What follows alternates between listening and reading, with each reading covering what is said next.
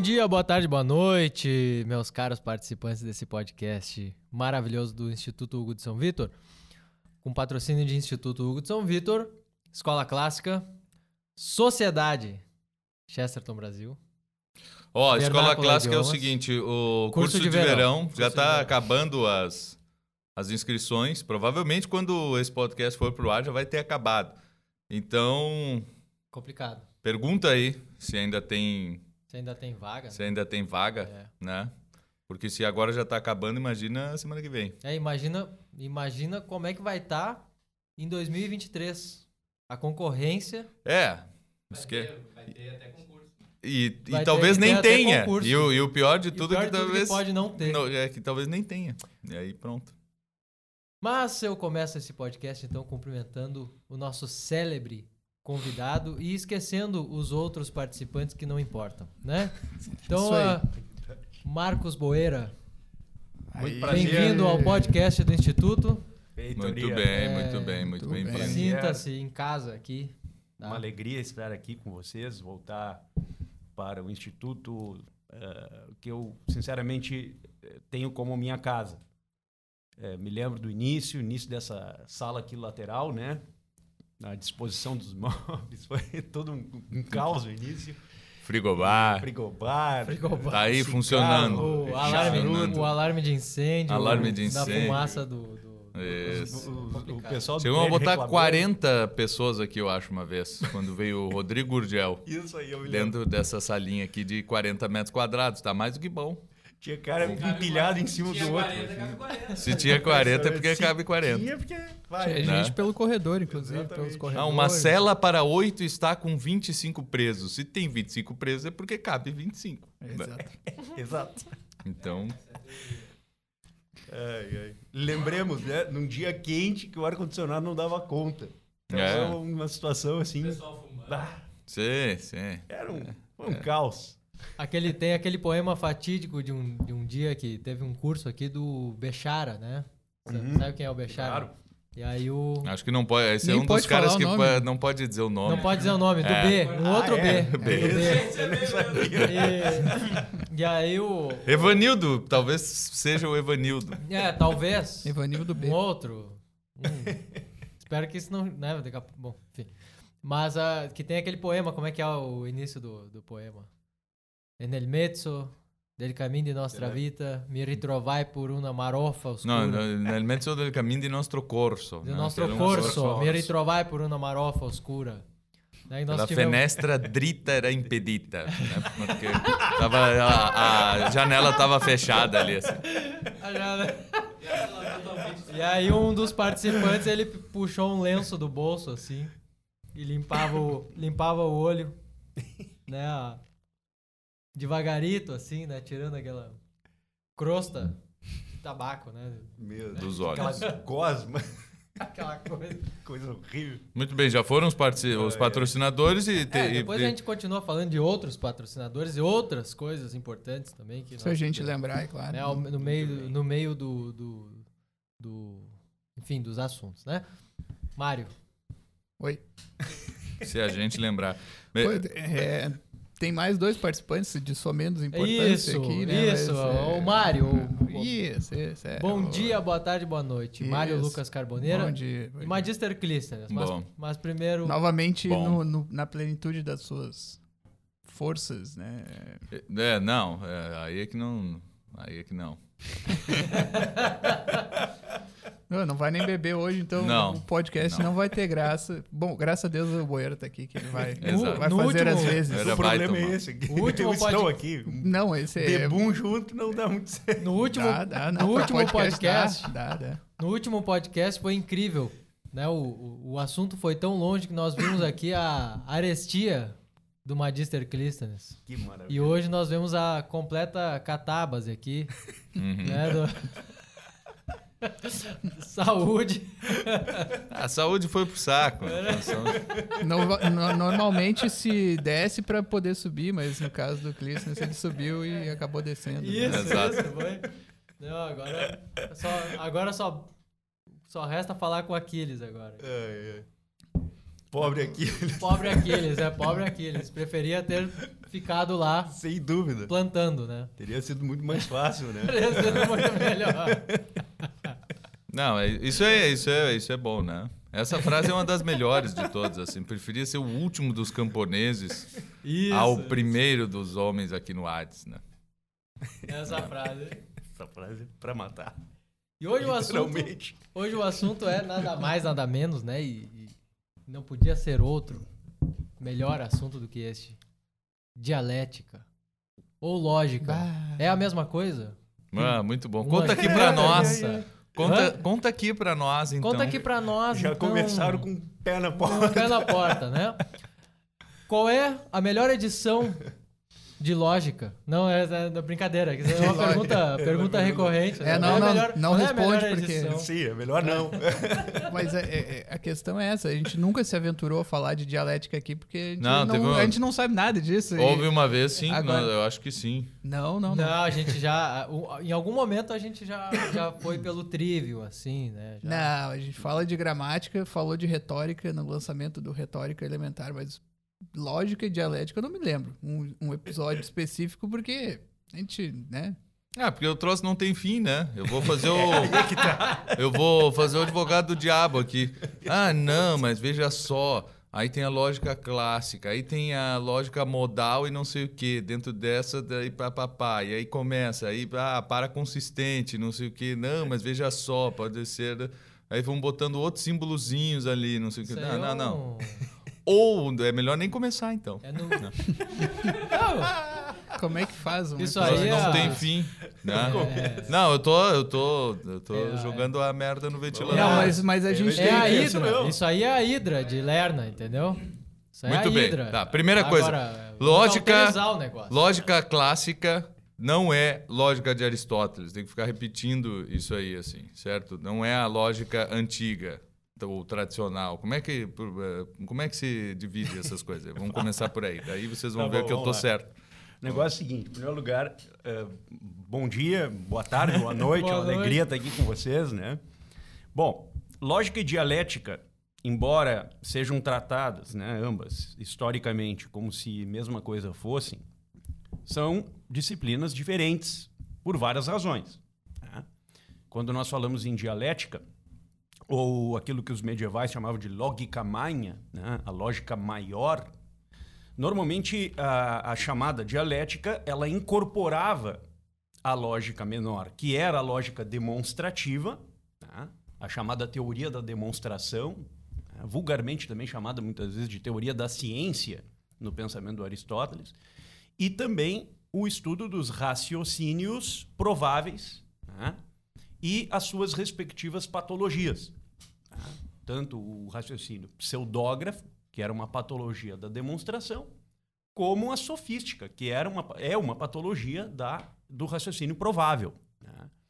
Então, a, a dialética, ela abarca todo esse, digamos assim, esse amplexo de estudo de raciocínios. né? Só que isso é uma coisa curiosa, porque muitos dizem a, a dialética é uma arte liberal, e de fato é. Só que ela não é apenas uma arte liberal. Esse é o ponto. né? Eh, tem um autor medieval muito importante, embora infelizmente desconhecido, mas importante para a lógica, que é o Richard Kildwarby, né? que ele nos diz que a dialética ela é simultaneamente uma arte liberal e uma ciência. Uhum. Qual, qual a diferença eh, do tratamento que se dá à dialética como arte liberal e como ciência? O tratamento que é conferido a ela como arte liberal se dá justamente no âmbito do trivium, né? das artes sermotinales, digamos assim, das, das artes liberais do trivium. E, nesse sentido, a dialética é uma espécie de, digamos, conexão entre as artes relativas à expansão da inteligência com as artes atinentes ao domínio da matéria. né? Então, ela é uma espécie de ponte entre esses dois mundos. Ela é uma arte própria do trivium, mas ela é uma, uma, ao mesmo tempo, uma porta de saída do intelecto e da vontade para o mundo, a física, digamos assim. né? Só que quando nós estudamos do ponto de vista da ciência a dialética, eh, existe uma, uma, digamos, uma busca que hoje em dia é até patológica em alguma medida pela simbologização dos raciocínios. Né? Vamos dizer assim, eu vou aqui provar um teorema, um cálculo de predicados de segunda ordem, onde eu vou mostrar um teorema modal avançado, isso e isso, etc, etc, etc. Tá, mas para que, que você vai fazer isso? Ah, porque eu quero mostrar até onde esse raciocínio pode ir. Tá, mas é só isso, só isso. Mas, sinceramente, tudo bem, isso aí qualquer, qualquer robô faz. Mas, mas, isso aí existe antes do, do Frege ou é, só, é com o Frege a lógica clássica que começa assim? Então, esse tipo de patologia? Com o Frege, a coisa se intensificou. Né? Agora, claro, no século XVII, você já tem rudimentos disso. Né? Já tem um iníciozinho. Uh, tem um autor muito importante chamado Antônio Rubio, que é um escolástico, digamos assim, do México, né? escreveu um tratado chamado Lógica Mexicana. Né? E nesse tratado, o Antônio Rubio ele tem uma apresentação de teoremas modais já bem avançados, né? se compararmos à lógica clássica modal do Aristóteles e mesmo do Duns Scotus, que é um autor medieval. Né? Então ali você já tem uma espécie de é, priorização, ainda que primitiva, da simbologia na disposição dos teoremas e dos raciocínios. Agora, com o Frege e o Wittgenstein, você tem uma mudança significativa no, no, no panorama da lógica. E né? esse, essa lógica simbólica aí, ela, ela, pode ser e normalmente é totalmente instituída de matéria, assim, de, de uhum. assunto. Não, isso. Ela é só um puro raciocínio. É ela isso? é um puro raciocínio, porque ela toma a linguagem como uma espécie de tábua ontológica. Né? Uhum. É, é uma ontologia da linguagem, não é uma ontologia do mundo a semântica tu... não é relativa às diferenças específicas das coisas. Uhum. A semântica é centrada na linguagem. Mas não tem, mas para dar uma prova real, tu não tem que dar exemplos de verdade assim, fora dos símbolos assim. Com certeza. Esse é o paradoxo. Esse é o paradoxo. Não, e, e, e existem raciocínios eu ia fazer uma, uma pergunta para para eu não também não me perder e tal assim, porque quando a gente pensa em modos, né? No, uhum. no modos ali, é, nós estamos falando, nós pegamos ali então uma, uma, por exemplo, um argumento, tá? Uma premissa e eu posso dizer que essa premissa está no modo, uh, vamos dizer assim, conjunto uhum. ou uh, uh, ou separado, né? Ou diviso. Uhum. Seria isso, né? Quantos, quantas né, a quanto isso vai, assim, nesse, nesse, sentido, né? E aí, depois disso, eu começo não a, a, É claro, vamos dizer assim que se eu pego lá um argumento sofístico, uhum. é ali que, às vezes, eu posso variar o modo, né? Pensar na variação desse modo e pensar que as minhas... A, a, os meus argumentos podem valer ou podem ser colocados ali como, como uma, uma falsidade plausível, vamos uhum. dizer assim, dizer, de, de ouvir, né? De ser ouvida, ou não. E aí eu estudo a lógica modal no sentido também de, uh, de provar até que um, um, certo argumento de alguém, né? Que um, um, discurso lá que eu tenha com um certo argumento, é, aquele discurso ali estava tratando de tal sentido uh, e provar também que aquilo ali deveria ser esse sentido. E se não é esse, então era mentira. Uhum. Seria mais ou menos uma tentativa ali de uh, de, de confirmar ali o jogo inteiro das argumentações e dar então um valor, um, um vamos dizer assim, um, um check naquele, uhum. naquele discurso completo ou naquela parte do discurso. Seria uhum.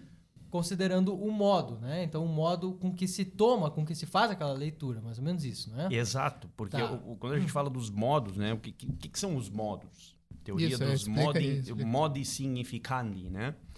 A teoria dos modos basicamente lida com a articulação tempo-espaço. Ela é muito semelhante ao que os advérbios fazem na gramática. Né? Uhum. Uh, então, dentro disso, como é que a lógica classifica os modos? Né? Em pelo menos quatro modos. Existem outros hoje em dia. Né? Hoje a lógica modal está muito avançada, mas na lógica clássica, chamemos assim, existem quatro grandes operadores modais, ou grandes, quatro grandes modos. Né? O, a possibilidade, a necessidade, a contingência e a impossibilidade. Tá? Muito bem. Com esses, com esses quatro operadores, você pode estabelecer, uh, digamos, raciocínios ampliados E essa cadeia de raciocínios, ela sempre vai exigir outras regras adicionais né, Cada um dos modos. pa- para cada um dos Ou modos. para cada situação de combinação. ou para cada situação de combinação. Por exemplo, o que é possível é não, não impossível, o que é necessário né, é, é não contingente, o que é contingente é não necessário. E aí e você vai pega os operadores modais e faz uma série de. ah, faz uma tabela, né? Uma tabela de oposições, de contrários e contraditórios. Ah, pois bem, a partir disso, você, quando você tece uma série de raciocínios através de enunciados e o encadeamento desses enunciados, se supõe uma adição de outras regras da lógica para validar esses argumentos. Né? Por exemplo, a regra do modus ponens, a regra do modus tollens, as regras de consequência, implicação material, tem várias regras. Né? E essas regras vão fornecendo aos enunciados que vêm depois, os, os- os enunciados que decorrem dos primeiros, um valor de verdade. Tá? Agora, qual é o valor de verdade para na perspectiva de uma, de uma, digamos assim, de uma lógica ancorada em uma ontologia realista? né? A ideia de que a semântica depende de uma verificação dos estados de coisas do mundo, vamos dizer assim. tá? Eu preciso saber na realidade ah, se isso se diz de ou não. Uhum. E aí também, quer, quer dizer, os modos também supõem outras coisas, né? Quando eu estudo, por exemplo, os, dizem, os dito de algo, né? Dictum de omnium, por exemplo, dito de tudo ou dito de nada, eu sempre terei de prestar atenção nas classes de predicáveis, né? No gênero, na diferença, na espécie, tá? E no caso do, do ponto de vista do, do contingente, né? De qual substância, de qual propriedade, de qual acidente eu estou falando. Então, tudo isso é muito importante quando nós consideramos a maneira como eh, a argumentação se constrói dentro desse pa- panorama da lógica clássica, né? E, portanto, dentro da dialética, tomada como uma arte liberal do trivial.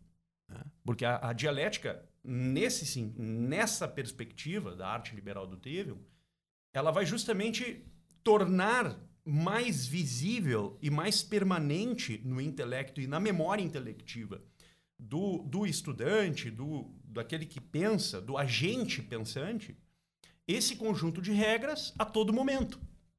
tá? Vai convidar sempre aquele que fala a prestar atenção não só nas regras da gramática, né, eh, que constituem o discurso, o enunciado, mas, sobretudo, o encadeamento e a posição do enunciado numa cadeia de enunciados ulteriores.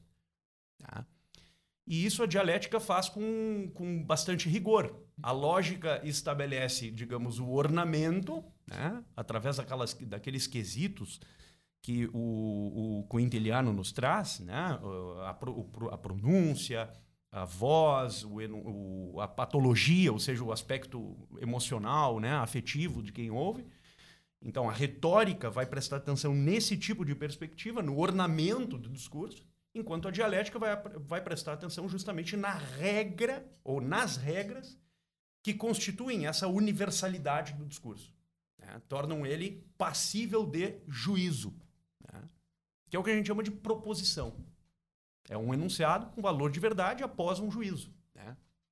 Então, enfim, é E- mais ou menos por aí. a- aí quando a gente estuda esse negócio aí, vê se não. eu- eu- pelo menos quando eu comecei a estudar isso, assim, eu notei que é impressionante, assim, é muito impressionante como é, que um, um ser humano ali, leitor, né, como que nós humanos, com nossa mente humana, né, leitores, lemos um texto e compreendemos o que, o que está naquele texto.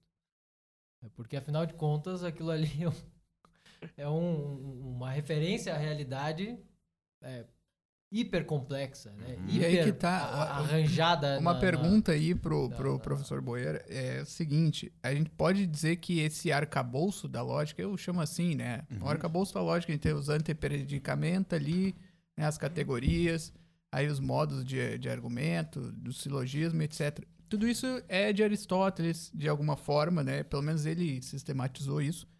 E é o que constitui a dialética como arte liberal. Uhum. Isso não foi superado, a gente pode dizer hoje em dia, não não está defasado. É isso que a gente tem que estudar para Uhum. aprender lógica dialética como arte liberal ou tem mais coisas que vieram posteriores Sim, não digo nem escolástica tardia, mas depois ainda. Esse Uhum. Frege, esses caras aí modernos, aí, século XX, XXI.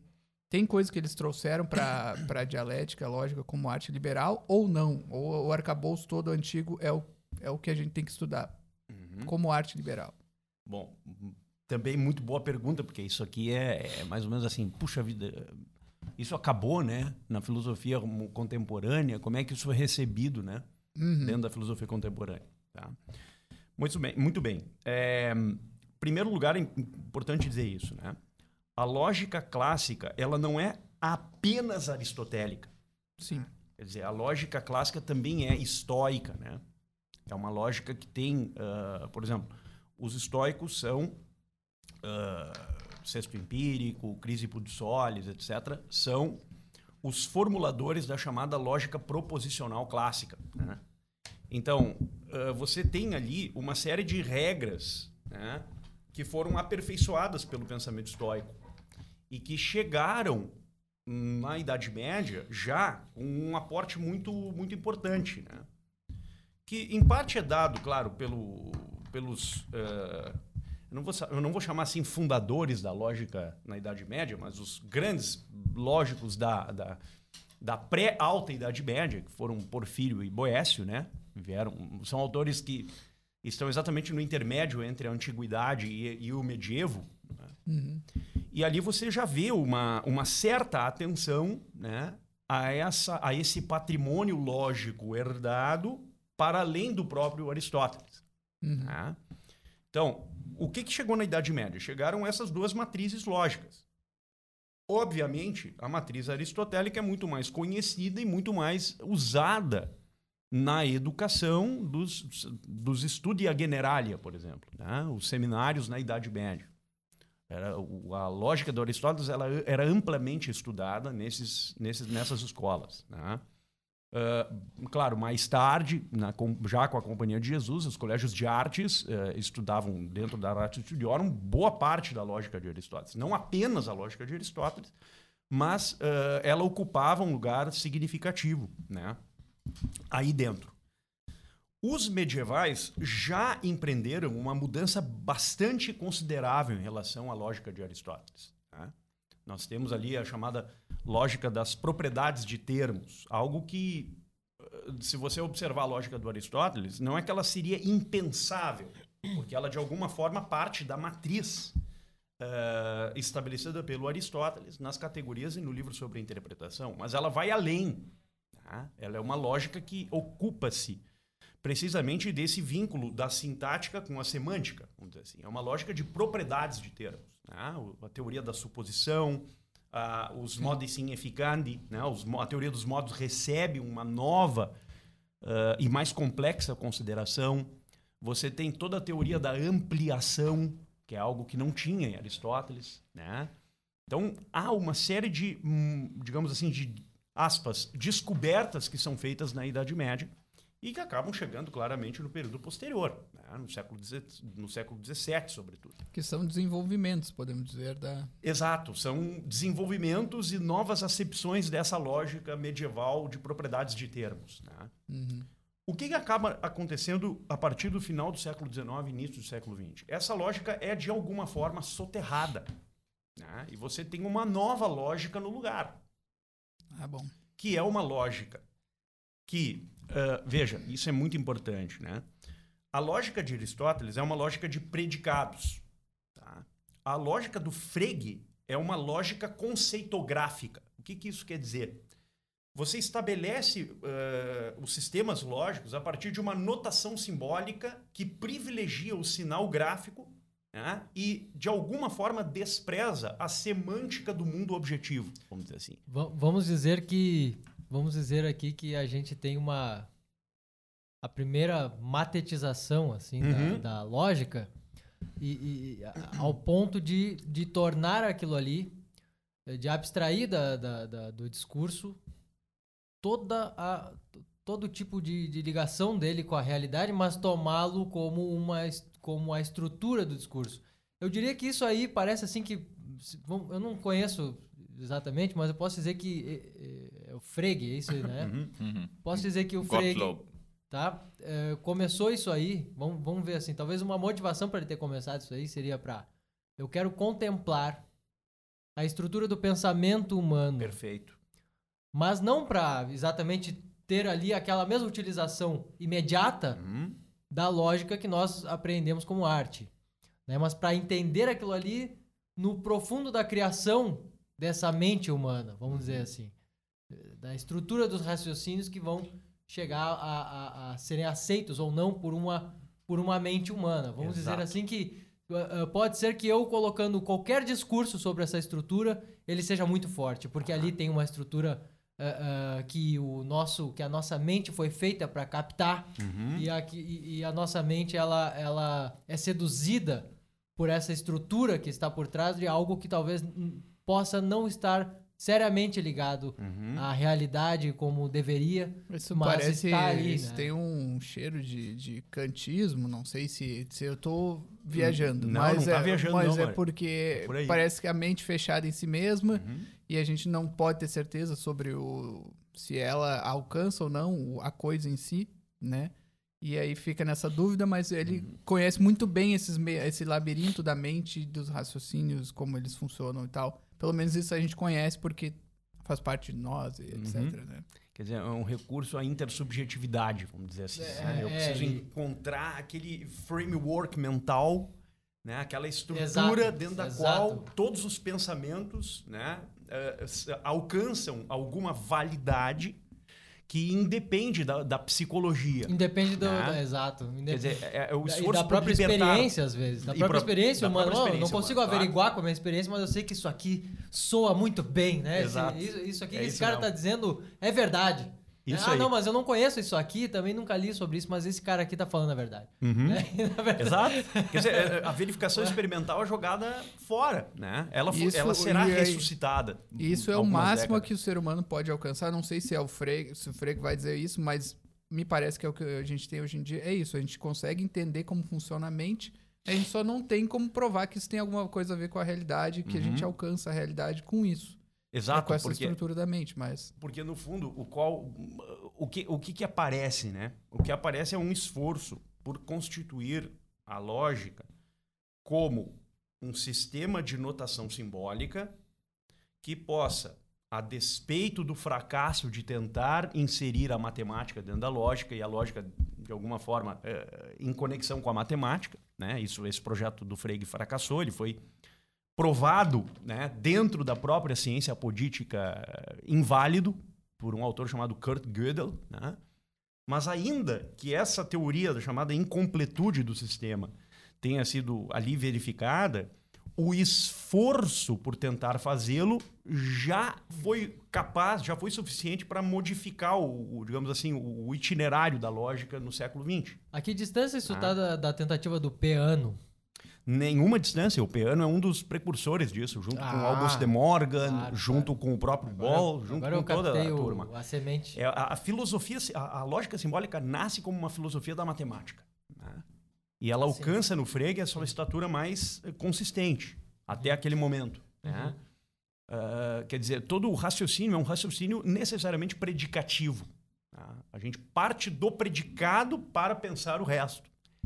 Então, como é que você vai fazer isso? Você vai ter que inserir a teoria do, do- do- do- dos quantificadores. né? Para tudo x, se x é is- y, então y. Uhum. Logo, linguagem, Y. Uma Logo, linguagem que, é- que se tornou muito comum antes ainda na matemática. Exato. Para as equações, principalmente, porque o que, que é a equação? Uhum. A equação é, a- é- é o, é o resultado simbólico daquelas, da, daquilo que está lá na aritmética do Boécio, que é assim, ó. ah, ah, equalis est. né, que, é o, Exato. que é o da tentativa de igualar Uhum. ah, ah, pequenas operações, né? na- na- nessa tentativa de né, entender as proporções, igualar operações e tal. Ele começa com observações sobre essas igualdades. Perfeito. E eu acho que é ali que tá essa, a, a- a semente disso tudo, né? Uhum, Da- certamente. da- daí depois, bom, então nós não vamos mais usar palavras para isso, e nós podemos visualmente notar, né, de um modo fácil essas igualdades aqui numéricas. Uhum. E depois se vê então que, olha, então eh, dizer isso é igual a isso nessa situação, eu posso também usar o sinal de igual Exato. e assim por diante, né? Ou de que- equivalência.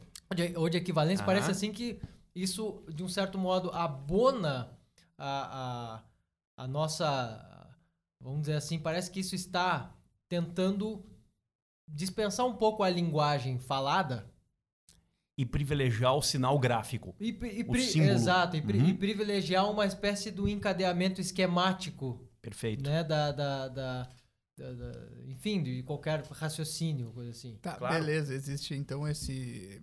Não é tautismo aí, né? Essa tautologia aí do- da igualdade. Mas o que, que seria o predicado aí? A gente tá falando bastante, assim, na lógica clássica. A gente pode tentar recuar Uhum. um pouquinho pra falar disso aí, só pra.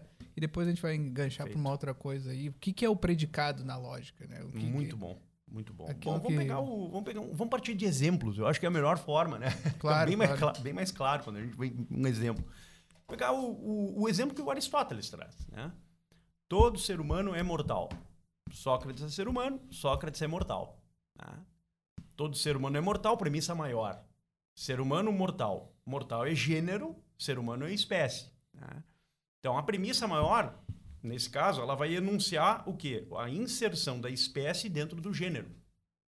O que, que isso indica para nós? Indica que o predicado ele é sempre o termo de maior extensão né? num tipo de raciocínio que privilegia uma certeza definitiva. Então, por exemplo, eu quero alcançar uma certeza definitiva, algo que não esteja sujeito à mera probabilidade, ou ainda à possibilidade, ou à verossimilhança, ou qualquer coisa que o valha, né? dos, dos raciocínios não demonstrativos, mas eu quero alcançar uma estatura eh, de demonstração definitiva nesse raciocínio. O que, que eu preciso fazer? Eu preciso inserir no predicado o termo de maior extensão, porque ele vai abarcar o sujeito. tá?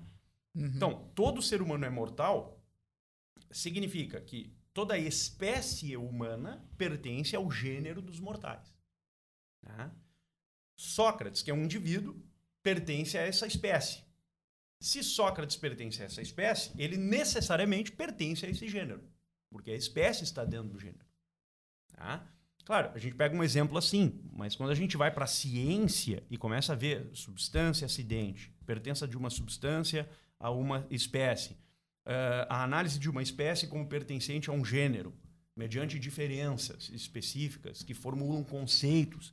Aí a gente vai ampliando essa rede e vamos vendo a complexidade de algumas ciências. tá? Na, na matemática, por exemplo, né? ou em outras quaisquer. Então, isso tudo para dizer que o predicado nessa acepção, digamos, da lógica clássica, ele possui uma importância decisiva na maneira como nós construímos os nossos raciocínios. tá? Claro, eu não estou nem entrando na gramática aqui. tá? Eu estou perante três gramáticos. Eu não, não ousaria fazer uma barbaridade dessa. né? Mas para a, para a dialética, o predicado ele tem essa relevância de costurar o argumento com a sua acepção universal. né? Então, eu, eu vejo assim. né? Uhum. A predicação, digamos, na, na, na lógica antiga, né? Sim, nesse caso, esse é um tipo, né? Que tu Esse é um tipo. Falasse ali do demonstrativo. Exato. Agora a gente pode, né, todo, sei lá, né? Tem, tem tipos diferentes de, de, de raciocínios que vão. A gente pode dizer que, por exemplo, existe uma escala do possível, pelo menos da parte, do ponto de vista do entendimento humano, que parte de uma consideração de que algo é possível, depois de que é provável, depois de que é necessário. Claro, Uhum. nem todas as coisas são necessárias, né? Claro. Algumas a gente vai descobrir que são contingentes, outras são necessárias, etc. Mas existe essa primeira. Tal coisa não é impossível, então ela é possível. Uhum. Se ela é possível, então ela é ou contingente ou necessária. Nesse, dentro desse mundo dos raciocínios modais que a gente estava falando. É mais ou menos por aí. É por aí, com certeza. Quer dizer, nós temos uma escala, né?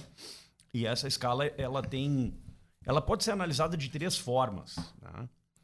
Ela pode ser analisada do ponto de vista da formação do enunciado, tá? que é o objeto da lógica, o ente de razão, as proposições, etc. A gente pode analisar do ponto de vista dos graus epistêmicos, tá? os graus epistemológicos que aproximam a inteligência do objeto conhecimento. E a gente pode analisar de uma terceira perspectiva que se dá quanto ao objeto, que é a perspectiva da física, da metafísica e, portanto, da ontologia, vamos dizer assim. né? Quer dizer, quando a gente olha para o objeto, a gente vai ver o quê? Que existem objetos por cujo movimento a explicitação do ato de ser é maior do que, outro, do que ocorre em outros. Exatamente. É? É, Então, por exemplo, algumas substâncias elas se mostram de maneira mais eh, evidente para nós do que outras. Uhum. Em alguns casos, a substância parece algo. Né? O parecer algo indica um- um- pelo menos um grau de verossimilhança. é, exato. Né? Uhum. Ou de possibilidade, um nível ainda mais distante. Né? Uhum. E em alguns casos, sobretudo no que tange aquilo que envolve eh, a preferência por uma tese em detrimento de outra, que é o que normalmente suscita-se perante os fatos da vida social, né? você sempre é convidado a entender aquela situação como mais ou menos provável. É o que a gente chama de juízo provável. Né? Uhum. A dialética, nesses termos, ela se presta muito às ciências práticas, né? A ética, a filosofia política, o direito, a economia, etc. Porque ela lida justamente com essa predileção por uma tese em detrimento de outra. né? Quer dizer, eu pego essa, rejeito aquela, mas ainda fico com um receio Uhum. de estar errado quanto àquela, àquela possibilidade.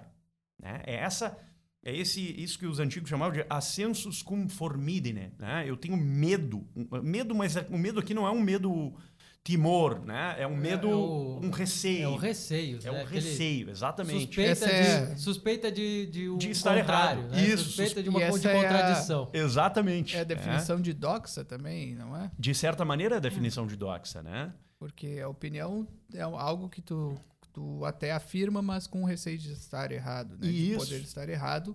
E não porque. não Muitas vezes porque é algo contingente. Se é contingente, não é necessário que vá acontecer. Então, Exato. pode intervir, podem intervir vários fatores alheios que mudem aquilo, embora aquilo seja mais provável, e, e por aí vai, não é? Perfeito, perfeito, né? Então, É, é- é- esse é um aspecto da ontologia. Mas quando a gente olha para a lógica e para a gnoseologia, vamos dizer assim, né? Ou para os graus epistêmicos, a gente vai ver o quê? Uma proximidade total do intelecto quanto a esse objeto, que é o que a gente chama de evidência, né? ou quando não há essa proximidade, ou há uma certa proximidade, que é onde está a probabilidade e a verossimilhança. Não? Então existe necessariamente essa hierarquia, com certeza. Sim. né? Isso é, isso é muito interessante como o, o, né, o humano ali, a mente humana, ela capta isso aí. Assim, Uhum. ela, ela, ela capta nuances muito sutis de tudo isso. né? O sujeito vai lá e te dá uma aula e tu fica assim no final. "Ah, tem alguma coisa. Tem alguma coisa faltando. Não, tem. Não, aquilo. Nossa, ele falou coisas assim que são muito importantes e tal. E mesmo que eu tenha esquecido, eu sei que aquilo ali o Uhum. que fica mais gravado ainda na minha cabeça no final do, do negócio assim é, é a minha é o meu julgamento final que não é nem meu e que não fui nem eu exatamente por minha vontade que fiz Aham. mas é o julgamento que ficou daquilo a impressão vamos dizer assim que fica aquela impressão última isso aí é, é- é- eu acho que é essa tentativa de controlar essa impressão Uhum. é, é, tem uma ousadia em controlar essa impressão na, na lógica é, modal, vamos dizer assim, e também, é claro, né, se usando também do que, do que já, a gente já vê nos, pela lógica é, de- Categórica. De, pre- de categórica Uhum. de predicamentos. Claro. Aí uma coisa que eu ia ressuscitar aqui, no, no- ressuscitar não, que eu ia que eu lembrei, né, pra, da gente falar aqui, que eu acho que é legal, da geometria, né? Da gente eh, tocar nesse, nesse assunto, né? A, gente, a geometria, para quem não sabe, tá? Pro, pro pessoal aí, existe basicamente a geometria euclidiana e uma geometria moderna que expressa tudo que tem na geometria euclidiana e, e mais um pouco, vamos dizer assim, em símbolos. Enquanto a geometria euclidiana ela expressa verbalmente, mas é claro, ela, ela expressa verbalmente elementos e, e- e coisas que nós, que a nossa mente facilmente concebe. Uhum. E, e alguns ficam nessa discussão do tipo, vamos, eh, vamos extinguir a geometria euclidiana, vamos deixar isso de lado e vamos estudar diretamente esta que vai no cerne da, da, da formação das figuras e tal. Mas vamos dizer assim que Euclides, né, vamos, vamos estabelecer, se possível, um paralelo entre essa lógica do- dos predicamentos e, e a lógica modal, vamos dizer assim. Vamos dizer que Euclides ele trabalha com aquilo que está próximo da dimensão ah, comum do pensamento humano, né? Está próximo ali do, vamos dizer assim, do, do- da região do nosso pensamento Uhum. ah, habitual. Primeiro nós imaginamos um ponto, isso é, é simples, é um ponto, é, um, é, um- é uma agulhadinha, né? Tanto é que punctum é isso, né? É o gesto de pontuar, de dar uma agulhadinha, né? Bundum Saliens. Isso. E, e a linha, é, a- é- é- é- o nome linha que era usado é, o- é o nome da linha mesmo. É a linha essa de cordão. né? Então, quando ele falava linha, a gente podia imaginar até um cordão que ou estava esticado, e aí a linha ah, reta, Uhum. Né? um cordão esticado que tinha a sua sombra perfeita, né? E que se eu enxergasse de um ponto, eu não enxergaria nenhuma outra eh, mudança, enxergando, né? colocando o olho bem num ponto e centralizando o outro naquele ponto, né? O ponto final da linha, eu não enxergo nada mais a não ser um ponto. Se eu olho essa linha eh, na, na horizontal, né? Perfeito. Então, ele começa a tratar isso numa região da nossa imaginação que funciona e que, e que de um certo modo, é, só por aqueles. Só pelas suas imagens faladas e pelas imagens que estão ali, nós conseguimos constru- construir de uma para outra. Uhum. Como nós podemos abandonar isso? Acho que é impossível abandonar um negócio desse É, claro. né? Assim como é impossível abandonar a nossa, a, a- a- vamos dizer assim, esses primeiros exemplos né? e, essa, e esse primeiro estudo lógico eh, da- dos predicamentos, é, como é que eu vou abandonar algo que é justamente o que eu posso captar eh, e, e entender muito bem e separar muito bem na minha região da- da- da- do, do meu pensamento comum, da minha imaginação habitual, né? E depois, quando o pessoal já vai tratar essa segunda, essa segunda modalidade de geometria, aí já começa com esse negócio completamente abstrato, né? Em que nós vamos, ah, mas Euclides não resolveu o problema aqui de uma passagem de uma, de um, da- das suas definições para este problema. Este problema que não contém, não vem dos axiomas que ele delimitou. Certo, mas eh, ali nos problemas a gente vê facilmente que eles que parece que o critério do- dos problemas é assim. Nós podemos imaginar o que está escrito já com o que temos? Podemos. Então, beleza, eu coloco aqui, categorizo aqui. Ele não estava preocupado em dizer assim, não, aqui tem que ter. Aqui ah, há um sistema de perfeição completa do, do- do do- da resolução do problema que puxa lá exatamente dos, dos meus axiomas ali que eu listei e das definições que eu, das definições sim, isso aí eu acho que tem o maior rigor com as definições, né? Eu quero trazer.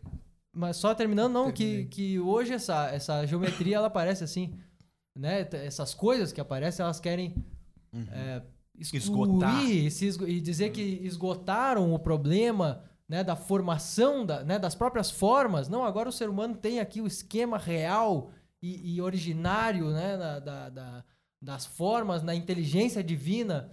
E, na verdade, vamos dizer assim que nós já apreendemos com a geometria euclidiana esse, isso que está lá no, no- no- nesses primórdios. Nós, nós identificamos isso. Tanto é que a lógica modal é possível, por quê? Porque a partir daquilo que se tinha, se identificou a profundidade.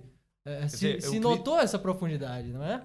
Parte-se de Euclides e não poder-se-ia partir daquilo que o próprio Euclides disse e fazer o que se está tentando, a tentando fazer. Em outras palavras, eu quero rejeitar a minha premissa, né? Aham. Colocando uma espécie de tábula rasa no princípio, o que é uma impossibilidade, porque Exato. todo o raciocínio depende de princípios evidentes. É impossível você avançar sem levar em consideração algo que não é, por sua natureza, demonstrável. Tá? E eu, te- eu- junto a essa, essa exposição do, do Eduardo, a gente tá falando bem formal aqui, né? É. Mas assim, o- o- o- Tem que ter. Estou estranhando aí. Não, demais não, calma, então, esse- daqui a pouco, daqui a pouco vai virar, É vai que- virar bagunça. Aí que calma. tá, a gente é muito sincero no podcast. Quando, É, então. quando a gente chega aqui pra fazer piada, É as que piadas lógica é são pesadas. séria. O negócio é pesado, entendeu? Aí quando chega aqui pra falar de lógica, então, com, né, pra, pra é, adentrar é ao- no sério. labirinto do negócio, aí. Ó, pessoal. Lógica é muito sério, assim. Mas, é- mas, Perdão, mas vocês meio que se ferraram aqui na. Mas né? ainda, Vocês assim, ó, entender tudo. Pô, eu vim aqui pra rir, os caras. mas ainda uma pergunta. Nessa veia aí, é o seguinte, existem lógicas alternativas, lógicas diferentes. lo- Existe uma lógica antiga, uma nova lógica e vários, várias lógicas. A gente pode falar nisso? Ou por que que se fala nisso hoje em dia? assim? Porque normalmente se separa a lógica hoje pelo, pelo conjunto, eh, digamos, de extensão ou intenção no sentido, digamos, lógico da expressão, que nada tem a ver com intenção no sentido da antropologia, né? Uhum. É uma outra coisa, é intencionalidade com S e não com cedilha, né? Como a gente diz. É, isso faz com que você tenha uma espécie de eh, constituição de teoremas né? De um modo muito semelhante ao que ocorre nos teoremas matemáticos. Você expande os, o- os raciocínios mediante cálculos e regras. né? E isso fez com que, dada a amplitude de raciocínios que você pode ter e, e- e orientar né, para a constituição de programas, sistemas, etc., estruturas, cada uma dessas estruturas requer uma espécie de tipo especial de regras e de cálculos que são ali presentes. Uhum. Por isso que hoje em dia se chamam lógicas. Você tem lógicas bivalentes, lógicas polivalentes, lógicas modais de vários tipos, né? as chamadas lógicas aléticas, sistemas S1, S2, S5, etc. E também na lógica proposicional você tem imensos avanços. Né? Então tudo depende do que. Não, o pessoal tá meio que não, o pessoal deve estar estranhando uma a voz do Magister Clístenes está ausente, mas é que ele foi embora mesmo. tá, tá passando meio mal, mano. Tá passando. Ele já- já tá com uma cara. início, é. ele Não. tá com uma cara estranha. Eu não sei se é porque a Maria. gente tá falando de lógica, ele não gosta muito. Pode disso. ser, Não, pode ter sido. Pode ser. Eu acho que a lógica só impulsionou a. O É, retórico, o retórico ficou. Não, não é só isso, porque ele já tava mal, mas eu acho que piorou com a questão da lógica. A gente pede desculpa ao, ao Boeiro aí, mas é que Espero que. Não, é que nem diz Aristóteles, né? Que a retórica é a contraparte da dialética. O negócio assim, É, exatamente. é. deve ser um negócio contrário. Daí, Aí é então, bravo, até né? tem que elucidar essa não né? O que, que ele quer dizer com isso. Não, Aí- eu ia chegar aí. é, eu é ia inimiga chegar- isso aí? É, a, dia- a dialógica, a adversário, dialética é favor, adversário? Como é que é isso aí? Pois Não, é. a, a- Dá pra botar lenha Não, na olha, o fogueira. nome, o nome desse podcast vai ter que ser. O título do podcast vai ter que ser A Expulsão da Retórica, né? Aqui na, da mesa. A expulsão da retórica e, da, e da poesia. Né? que barbaridade. Que maldade. Não, tem, não, como é que é? Tem a vitória da teologia sobre as artes, agora é a vitória da dialética sobre a retórica. que é Não, é, gramática. mas Eu acho que não é o caso. Os caras Eu- eu- conseguiram calar uma Magister Cleese. Eu, di- eu diria o contrário. Eu diria que o mais importante tá na, na gramática, na poética e na retórica. E a dialética é uma coisa meio. Ah, tá bom, vai lá tu também. Não? É, já. Entra meio que adjacente. É, é que assim, ó, tem doidinho em todas as áreas, é evidente, mas assim, ó, na, na lógica é impressionante, assim, porque os caras vão longe e é um negócio que es- é, é como se fosse uma, uma ossatura ali, uma coisa bem sem carne, sem. Né? É, não, é. Você, você estuda mais estruturas vazias, quase semi-vazias, vamos Uhum. dizer assim, né?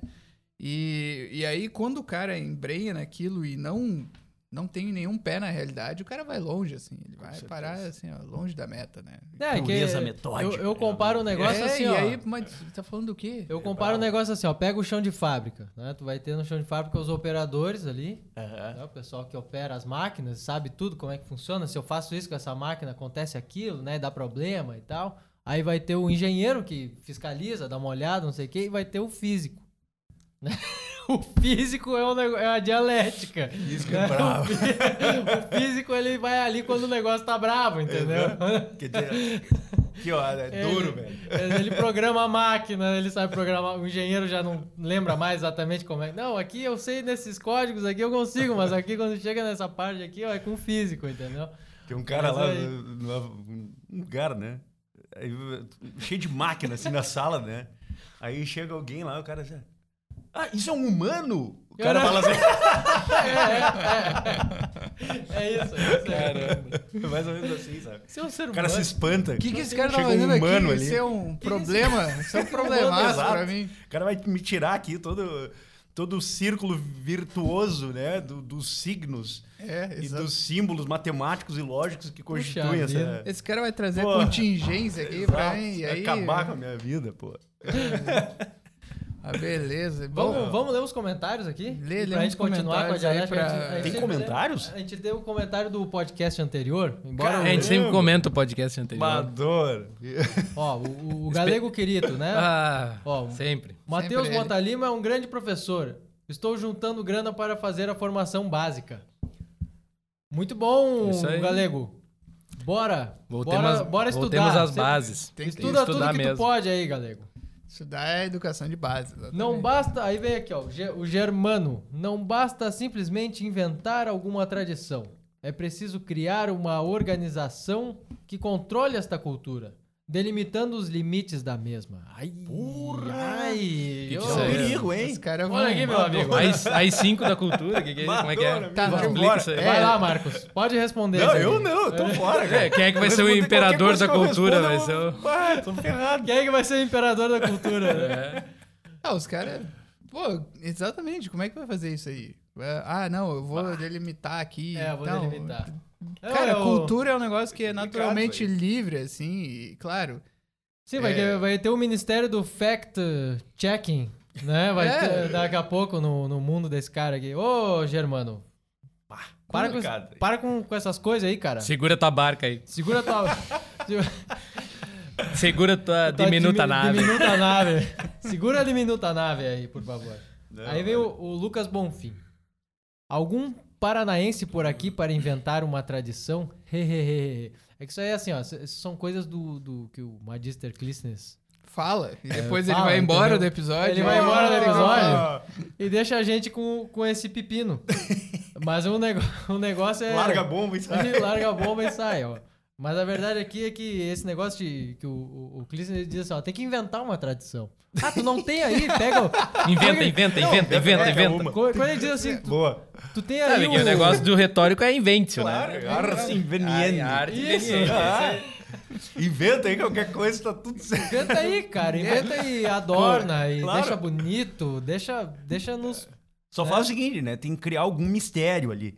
Exato. Tem que ter alguma Isso, coisa isso. desconhecida de todos que só o primeirão sabe. Isso. Se não tiver Isso- isso, não dá certo, Esse né? é um ponto essencial. E- Claro. E, inclusive, é, vai até um pouco contra, né? Porque aquele episódio do, do- dos Galdéria aqui que a gente fez lá, o Soco de Brasil e Suco, né, de, Bra- suco de Brasil.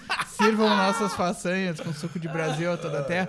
O, o Clisnes foi tentar explicar, né, a origem do negócio do, do gaúcho e tal, mas não pode explicar. O negócio é que tem que ter um mistério, assim, porque da, uma- da onde vem isso? É. É, ele explicou. É que depois da, da cerveja mater aqui, ela abriu a explicação, entendeu? É, Mas aí o ideal era que a, que- Claro. que, a explicação tivesse ficado oculta. Ou assim, no mínimo, tu tem que dizer É no final assim, ó. Dizem. Dizem que foi isso, mas ninguém tem certeza, porque realmente Isso. É o seguinte, tem aquela imagem do Martin Fierro, entendeu? É uma espécie de ah, Don Quixote de los Papas. Isso. entendeu? O cara seguinte, é um cavaleiro, tudo certo, anda, né, quilômetros e tal. Só que é o seguinte, é tudo um, um lugar perfeito, parece um desenho animado, um cartone animado, assim, não tem cheiro de bosta de cavalo, não tem nada disso, aí não existe. Exato. Só existe o Isso. lado bom, né, da simbologia. E, o simbo e essa, esse lado bom da simbologia né, evoca um mistério Uhum. permanente que sempre repousa sobre a alma do- das personagens. Exato, exato. Tem, são, são almas que guiam as outras almas ali. né? Isso, aí. exatamente. Aí o cara cria uma tradição com isso. Não Aí sei o- onde é que vai parar, mas É, que aí ele o, cria, ele o, cria. o outra- ele diz assim, ó, não, tu não tem tradição, pega o, pega o Tiradentes aí. Assim, tem- não, não Tá, isso era referente aos mineiros. né? Isso, aos É, mineiros. Tu, tu não tem tradição aí no teu estado? Pega o Tiradentes aí e faz estátua e. e Te abraça, galeria, te abraça e no te abraça Tiradentes, no e- Tiradentes, e, diz que chora. Diz que é o cara foi o ápice da moralidade. Agora, no Paraná, eu não sei como é que os caras vão fazer, porque eu não sei o que vem do Paraná. é o karatê assim. paranaense que Peguem o Munir Nasser, tem. o karatê para- paranaense. peguem o Zé Munir É. Nasser ali e transformem no herói da cultura e sei lá, porque Pode ser, olha, pode ser. que não tem Como é que coisa. pode? Depois É, de todo 15 anos na escola, sai de lá todo mundo burro. Passa 15 anos. Porque eu nem sei se o Munir Nasser era né, nascido no Paraná, né? Mas um enfim. grande né? professor. Um Pega grande, o. Pega, grande educador. Não, Sem Feno- dúvida. Fenomenal. Bah. Ele ali não tem. Espetacular. Não tem explicação. E, e peguem o Alborguete. Como é que é isso? Evidentemente, peguem o Alborguete. Como é que é isso? O, o Alborguete é um herói mítico, praticamente, assim, do, do radialismo e tal. Então, é isso. E não tem o que fazer. Uma Teve vez o... eu vi um. Eu morava em Curitiba, morei cinco anos lá. Ah, bom, então. E na época o Borghetti tava, expl- tava assim, ele tava. Isso foi em 2000, esse incidente que eu presenciei. Eu acho que foi em 2007, isso, ou 2006, eu não me lembro agora. Num shopping. E o Alborguete fez um escândalo num shopping. Uma coisa absurda, assim. gritou com as pessoas. Todo dia é uma bunda. cara era louco. Todo dia tem Todo uma merda. merda. Não, cara, era uma coisa assim inacreditável. Presenciou isso? Totalmente presenciei, eu tava no shopping. isso é- ó, e- Cara, aproveitem isso aí, isso. tava- Eu presenciei, cara. Tava lá o Alborguete, tava lá o Alborguete no Então shopping. conte, conte, né? conte um pouco mais. Não, foi isso. Eu tava passando, vi uns berros assim na frente de uma loja. E do lado da loja era aquela, era uma, uma cafeteria, não me lembro o nome agora. Uma cafeteria conhecida em Curitiba. E aí eu escuto uns berros assim, cara. E ele brigando com uma mulher, cara. Assim, uma coisa completamente insana, sabe? Aí parou o shopping, ficou olhando aquilo, cara. E ele saiu com raiva, assim, saiu meio que apressado, sabe? vermelho. Vermelho e desapareceu. Ele chamava, E chamava... tudo Não, voltou apareceu. ao normal. Mas é isso, ele desapareceu, é um herói mítico. Ele, ele É, é aparece isso, é e um- desaparece. isso aí. e, tipo, não Ele tem- estabelece o caos e É. Cai fora, né? Como a gente diz aqui no Rio Grande do Sul, larga. Larga, é. Cria, um- dá uma bomba e larga, entendeu? Deita o cabelo. Isso aí. Deitou o E cabelo. aí o, o- daí tava o Alborguete lá na loja gritando com o funcionário. Tu parece o Chanchas! Tu é O Chan- o Chanchas, Chan- aquela o Chancha. Bichona. Aquele Chanchas, que era uma Porque- bichona. O Chanchas, que era o Rodrigo Santoro, O, o Rodrigo Santoro. que era rei dos persas, que eram os petistas da época. Que ele tava É falando. uma análise, uma Nem crítica... sabia disso. Não, é, o o comentário dele tem é um... o 300 de Esparta. É, Crítica, eu não, não, vi, não- crítica de não cinema do. Alborguete, pô. Que bárbaro. Que é a melhor crítica de Nossa, cinema. de, Diz o, é que diz o assim. Clístenes, né? No outro podcast ele falou que, É. que o Alborguete é o melhor crítico de cinema É? que a gente tem no Brasil. Mas- que a crítica dele é o 300. Não sabia assim, nem o nome dos personagens, nem nada. Só Sim. foi inventando. Só falava bobagem. Olha, como é que é? E só ficava lá aquele corcunda tomando cerveja, que naquela época era uma porcaria, devia ser skin cariol, que tu, que tu toma e mija fedido. O cara era Legal. tinha cada um aqui. O Alborguete é muito é- bom. é e aqui, aí. Mas enfim. Paraná. É isso aí. Vocês É, vejam olha- aí, porque não tem muita coisa que eu saiba. Tem a passagem do Olavo também, que é meio misteriosa pelo Paraná ali e tal. É. Aproveitem, o Paraná, o Paraná é um aproveitem estado... essas coisas aí. O Paraná tem uma, uma tradição bonita. E tem aquela música, daí Claro, a mulher do tempo, Paraná é o anjo paranaense. Mas é uma... O anjo paranaense. O anjo paranaense. É um Paraná, é, o Paraná é um estado muito bom, cara. Muito bom, assim. Sim, com sim. Grandes coisas. né? Não, nós, nós, nós estivemos não lá com, o- com o Francisco Scorsin. Sim, Francisco. Da- Sim, da- estivemos em Congresso, Curitiba né? gravando. Grande Francisco. Em 2018 a gente gravou. um Grande Ah, cara. bem legal. Um bem legal. abraço. Um abraço. North of Praia, Bíblia e etc. Tava Legal. bem le- Não, aquilo ali é Tá no nosso YouTube aí, pessoal. É, não, aquele nosso congresso ali ficou muito legal. É. Ficou muito legal. Em 2008, que a gente fez 2008. online, né? A gente gravou com 30 e... Não, foi... não, a gente gravou uma contigo sobre Dostoiévski. Ah, tá. Lembra, aquele a gente gravou 2018. Boa. 2018. Ah, tá. Agora sim. Dostoiévski. Agora eu. Agora sim. Agora- eu Ah, quero ver verdade. falarem mal de Dostoiévski nesse podcast. Ah, mas Agora o cara que fala mal não aqui. tá aqui, ele já foi embora. Né? Ah, não, não, não é só ele. Não é só ele. Ele disse que o Clis disse que na última, no último podcast que russo nem é língua. ah, porque diz que vem do eslavônico, vem nada, Que aquilo ali inventaram, aquilo ali, estavam tudo bêbado de vodka e inventaram aquela merda. Foi algo mais ou menos assim, ele que se defende. Foi mais ou menos assim, exatamente. Não, olha. Tem mais comentário aí? Tem, tem um, tem um comentário do, do Arthur aqui, do, do Colpani, nosso aluno do curso de verão 2021. Um abraço pro Um Arthur. abraço, É, Arthur. olha. Olha, isso... Esperamos ali o teu Pix pra vir no curso de verão. Isso. Ah, então quer dizer que não. Bom, beleza. Isso que toda cidade do Rio Grande do Sul é capital de alguma coisa, é verdade. É isso que toda cidade do Rio Grande do Sul é capital de alguma coisa, é verdade. Passo Fundo é a capital nacional da literatura. e, a, e a coisa mais Mano, tem que ser capital. Teixeirinha, Ó, aí- Passo fundo, Aí, Teixeirinha. aí olha o que ele diz. E a coisa mais próxima de literatura que nós produzimos foi o Teixeirinha. que nem nasceu aqui. Que nem nasceu aqui. Isso aí, Arthur, é isso aí. Ou seja, a farsa Fantástico. completa, assim, porque não tem um literato ali, o Teixeirinha, que é o melhor de todos, não é dali. É, um- é um caos total. Ah, eu, eu, eu Mas acho tem uma que- boa feira do livro, segundo o Dister, né? Então, sei lá. Ah, é a prova do, de que essa tese do Clístenes está certa. Você cria uma tradição desde o nada e É. pronto, o negócio continua, Não, cara. eu- Não, isso veio do fato de Claro. que Canoas é a capital do X, sendo que Aí, já tinha uma capital do X. Não, mas é a Não, capital não, do um X. Não, é a Eu capital sou do X. canoense. Não, aí eu É, não vou não, não, admitir. somos, isso é uma né? coisa que eu não posso Somos admitir. canoenses, eu Somos canoenses, isso- Carmonero. Então, é isso Canoas é a capital do X. É, isso aí ninguém não, tira. isso aí é. Eu sei, eu sei. É o melhor nos rouba X isso. do né? mundo. É A o última. melhor X Não, do aquele mundo é dia, que eu, Romani Rapac. aquele dia que eu tive É, contigo. Nossa memória, porque acabou. Eu comi o. É, eu comi o. A, a, rap- é, rapate. Agora é Rapac. Rapac. Ficou 70% do que era antes. É. Antes ele era gorduroso, assim. tipo, Não, então, pegava- a última vez que eu pegava comi um X mão, foi assim. quando eu tive que ir lá contigo e depois eu. que Onde é que eu fui Isso. comer lá? Foi lá, é mesmo. Então, tu pegava ele na mão, assim, era um negócio gorduroso, Mas eu comi só um sabe? prensadinho, assim, porque. O plástico dieta. ficava cheio X, de cara. gordura embaixo. assim, Isso, Não consegui comer tudo. Uma molhada. Assim, ó, pro pessoal que, pro pessoal que não sabe o que é um Guardanapo, X aí no resto do Brasil, tá?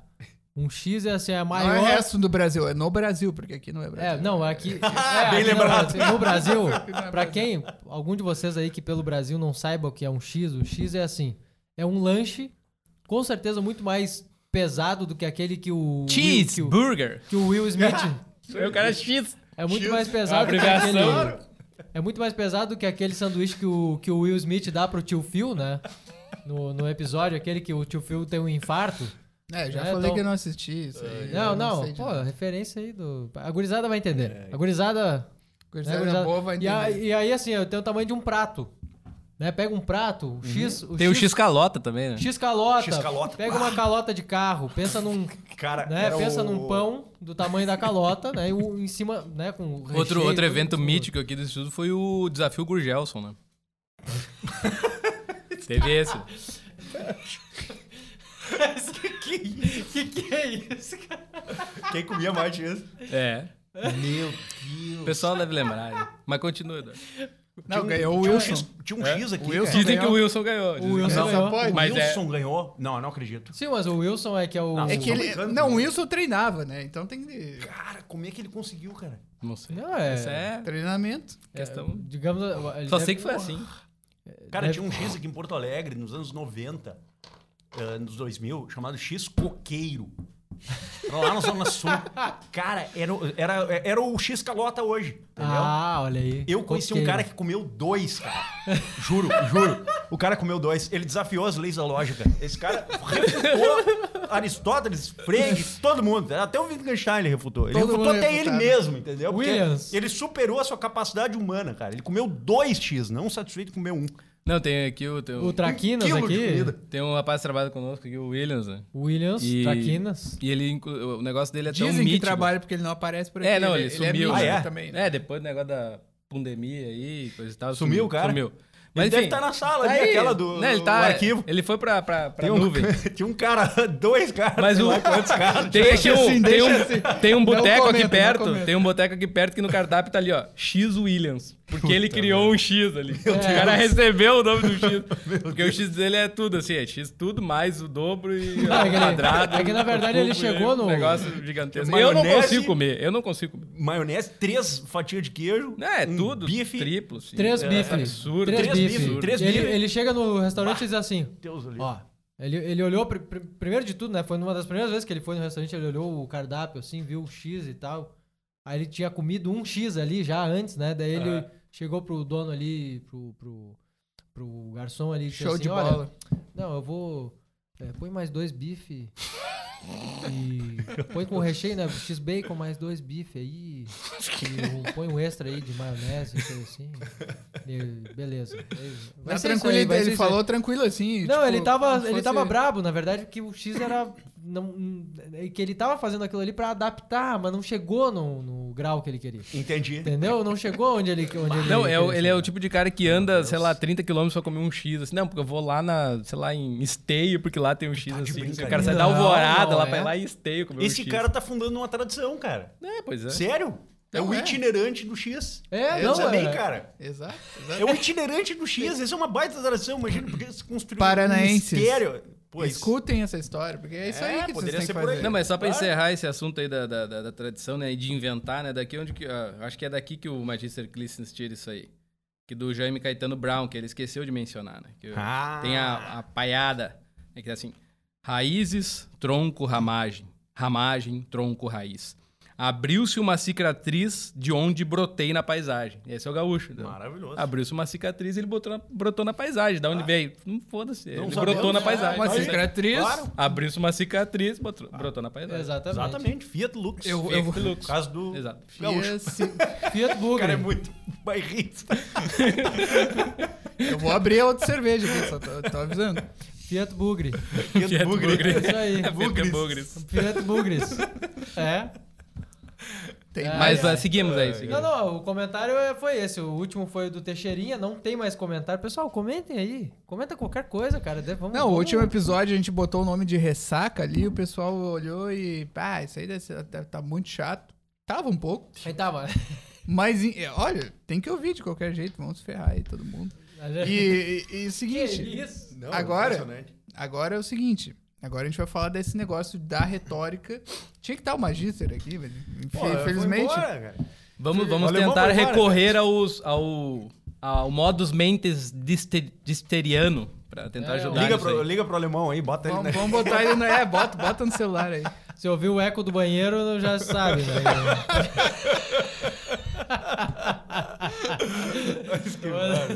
Mas por quê? Não, Boeira, por que, que a retórica é antístrofe? Ah. Não, não é, anti, é Antístrofe. antístrofe. Antístrofe. Da Algumas dialética. antistrofar também, eu já vi. Algumas traduções. Eu, sinceramente, acho que eu tô um preciosinho barato, mas tudo bem. É, é. Por que, que é a contraparte, a antístrofe da, da dialética? É mesmo? Ou que, como é que a gente? Ah, o Aristóteles disse isso, né? o Aristóteles de disse, é só, um- só um cara aí. Ou É como um diria, né? falou. Não, os Mas- alunos dele anotaram isso aí e depois. É, exato. Eles podem ter ouvido errado. Sei lá, inclusive. pode ter Vai saber, né? Não sei. não- Mas enfim, por que que esse pessoal aí disse isso? Essa turma, Essa é a- essa turma, Essa né? escola esses aristotélica. peripatéticos. Porque tu aí. pensa o seguinte, cara, olha pra tua vida. Quando tu olha uma coisa, tu diz, ah, isso aqui é provável. Aí tu olha pra outra e diz, ah, isso aqui parece ser, é verossímil. Ah, parece verdade, mas eu não tenho certeza. Ah, São coisas que aparentemente, aparen verossimilmente, né, parecem próximas. Mas elas tendem a coisas diversas. A tendência delas é diversa. Tá? Qual é a tendência da dialética? A tendência da dialética é superar o, a ignorância invencível por meio de uma espécie de comparação e cotejamento de diferentes opiniões. Você vai sopesando, sopesando, sopesando, sopesando, tese, antítese, síntese, tese, antítese, síntese, o negócio não para até você chegar num argumento o mais inquebrantável possível. Ainda que ele, que ele não seja totalmente resistente, ele tem uma... Ele tem pontos fracos, né? Porque, porque ele é de uma condição verbal. Isso, Qualquer, qualquer coisa. Exatamente. É como dizer que a matéria. É, é o mesmo, mesmo esquema aquele de dizer que a matéria nunca é o. nunca tem a forma perfeita. Né? Isso, É exato. É a mesma, ali. é analogicamente a mesma coisa. É como, sei lá, eu vou lutar com o Mike Tyson, entendeu? Eu. Eu vou tomar um laço, não tem nem não come, não tem nem começo, entendeu? Só que é o seguinte, isso não significa que ele não seja um humano. Ele é um humano, ele tem pontos fracos, entendeu? Só que, claro, Exato. no ringue ele vai me destruir, não tem, não, não vou sobreviver. É, eu, posso acertar, eu posso acertar uma narigada muito boa nele. Na entendeu? mão dele, na mão exato. dele, de repente mas- dói a mão, sei lá. É, né? isso aí. Mais ou menos isso. Agora, a retórica não. A retórica é o seguinte: eu- tu quer encantar a plateia, tu quer, sei lá. Então, bom, a retórica se serve a esses propósitos. Só que, e aqui é muito importante isso: a retórica não é uma mera arte persuasiva. Ela é muito mais do que isso.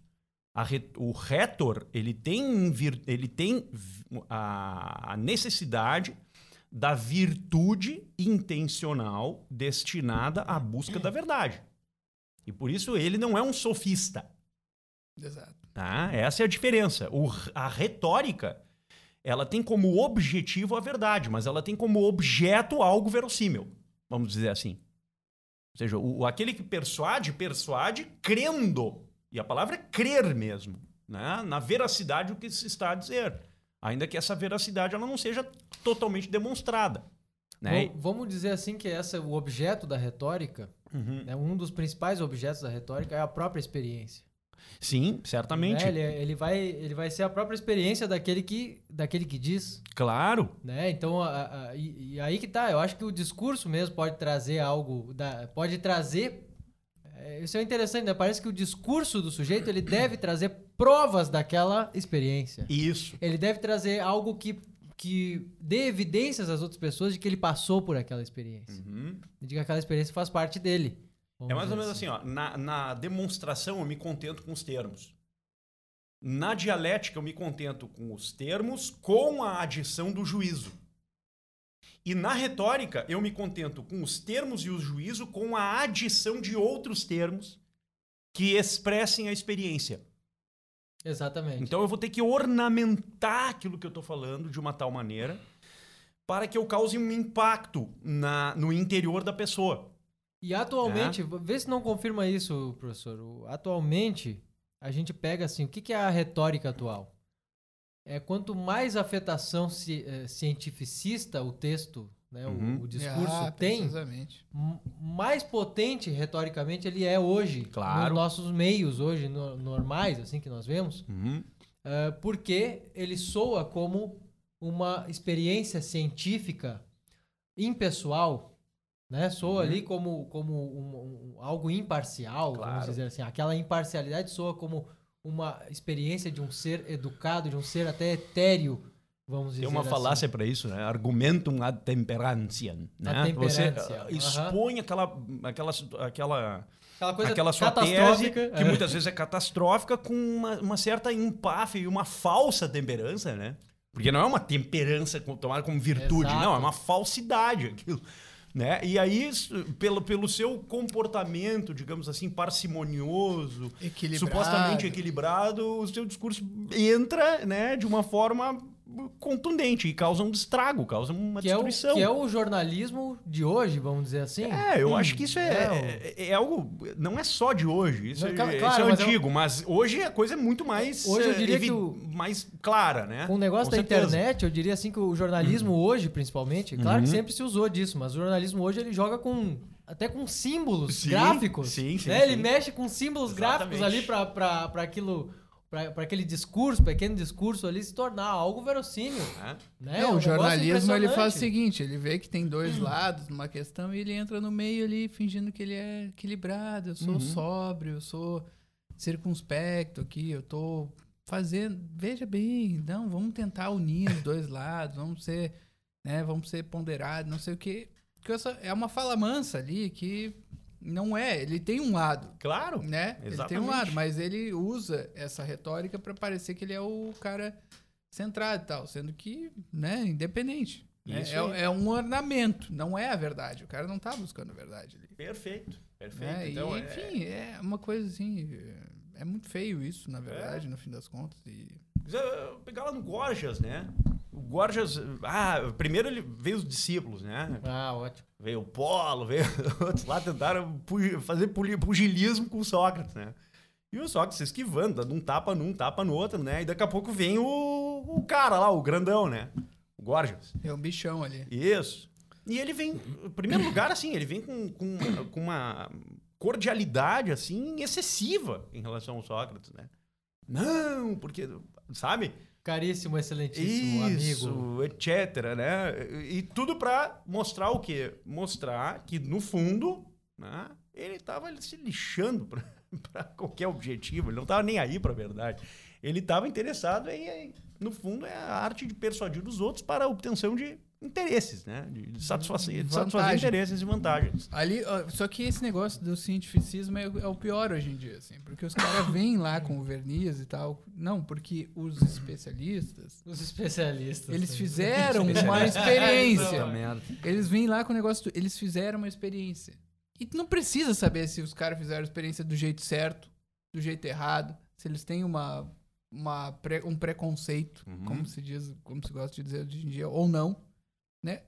É só porque foi o cientista, ele fez ali Né? E tu não tem o que fazer, tu tem que ser passivo total em relação àquilo. Isso é muito. Isso é uma. É evidente que é uma falácia, mas nem Claro. adianta dizer hoje em dia que é uma falácia, porque tu não fez o experimento, tu não viu o experimento, tu não, né, tu não tem como, tu só tá reproduzindo aquilo. Né? Como jornalista, em primeiro lugar, em segundo lugar, como o cara que lê o jornalismo, né, tu só tá reproduzindo passivamente aquilo. Exato. Tu não pode afirmar aquilo como se fosse uma conclusão tua. Tu tem que dizer, não, olha, um cara fez um experimento, eu acredito nesse cara, né? Não, não existe. Eu nem conheço ele, mas eu acredito nele de, por algum motivo, Uhum. porque a- a- o jornalismo tem credibilidade, o cientista tem credi- credibilidade, eu acredito nele. E, e tudo isso, o raciocínio é, é esse. É esse. E o resto, ah, o experimento em si, não faz a menor ideia se o cara foi honesto, se o cara fez certo. Ele pode até ser honesto, mas fez errado o experimento. Então, é um negócio assim, ó. Quer dizer, é tornar o que é verossímil verdade e o que é verdade verossímil. Exato, exato. É uma tática. E, e, e é tanta coisa, é tanto experimento, é tanta, é tanta ideia em circulação, e não tem como a pessoa né, acom- acompanhar aquilo. Seria humanamente possível ela Uhum. verificar cada um dos experimentos que ela, no- nos quais ela acredita e o jornalismo propaga. E aí você usa um, um adágio né, para legitimar autorreferencialmente o que você está dizendo. Os especialistas É, disseram. é. Segundo os Segundo especialistas. especialistas. Deu, cara. Sim, É, a palavra especialista quer dizer que o cara tem- ele se especializou numa coisa. Quer dizer que ele tá certo naquilo? Não, mas é que só É. quer dizer que ele se especializou num, numa questão específica, num tópico específico, numa matéria específica. E Exatamente. É, exatamente. Essa. Uh, tá falando da, da diferença entre retórica, né? O elemento que a, retórica mais dá ênfase, né?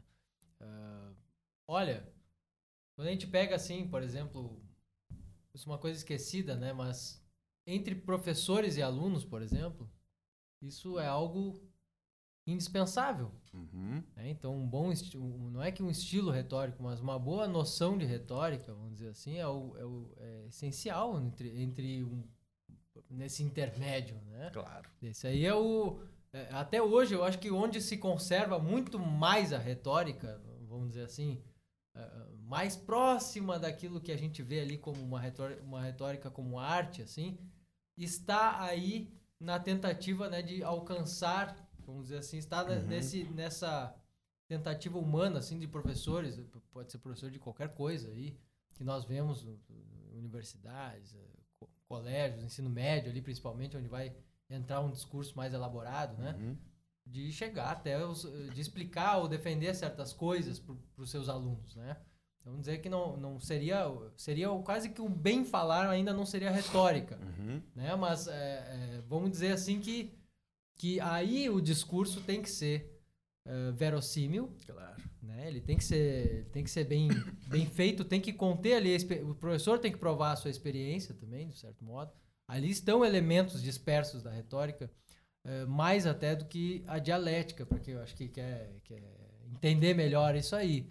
Assim, porque a dialética, né, ela- o professor vai poder nos dizer melhor, mas a dialética ela vai servir, assim, uma boa, um bom estudo de dialética, vai servir mais a quem? Vai servir mais a aquele teólogo que está lá num- mergulhado numa questão entre mil textos diferentes ou vai servir para o cara ali que está agora eh, querendo se informar ali na, na- sobre os assuntos da catequese dele ou eh, lendo ali alguma algum- né, alguma história da, da- da- enfim de algum documento alguma coisa como é que como é que Ah. funciona essa, essa parte mais prática humana Uhum. aí da, da- Eu creio que a retórica serve a todos os propósitos. né?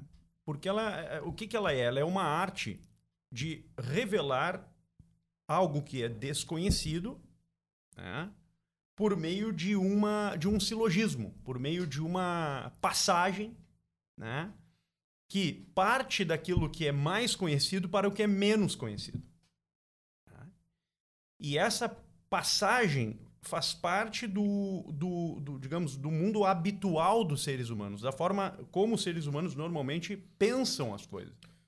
Nós pensamos a partir de causas e efeitos. Nós somos assim. A nossa inteligência é causal. A gente sempre quer saber a causa das coisas. tá? Nós perquirimos as causas das coisas.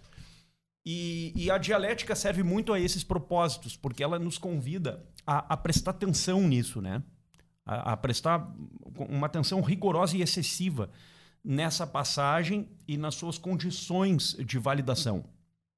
Tá? Na retórica, você precisa de outros aditivos. Tá? Quer dizer, você precisa muito, muito, muito da memória, dos termos, do modo de expressar vocalmente os termos, de chamar a atenção de um termo dentro de uma frase, né? para que você manipule outras coisas uh, que excedam a o intelecto e a, o intelecto e a vontade, e mesmo a memória do seu interlocutor. Você precisa mexer dentro dele. Né? Por vezes levá-lo choro, ao choro, ao, ao, a reações afetivas. Né? Enquanto na dialética você prioriza o raciocínio como tal, você prioriza a, o, o termo dos raciocínios. Né? E o modo como o termo dos raciocínios será bem ou não uh, expresso. Então, eu, eu veria essas diferenças assim como mais acentuadas entre uma área, uma, um, uma arte e a outra. Né?